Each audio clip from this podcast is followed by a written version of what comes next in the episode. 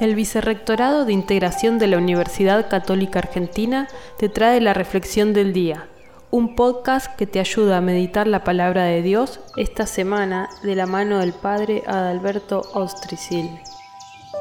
Muchas veces Jesús en el Evangelio frente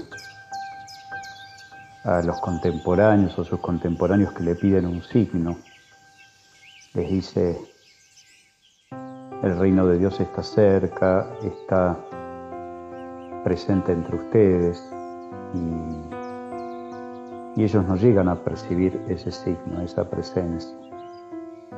Por eso hoy alaba a aquellos que la logran percibir, la logran agradecer, que son los pequeños, los humildes, los sencillos. Y también la importancia del deseo de Jesús de querer revelar los misterios del Padre, las actitudes del Padre a todos aquellos a los que Él gratuitamente se los quiera revelar.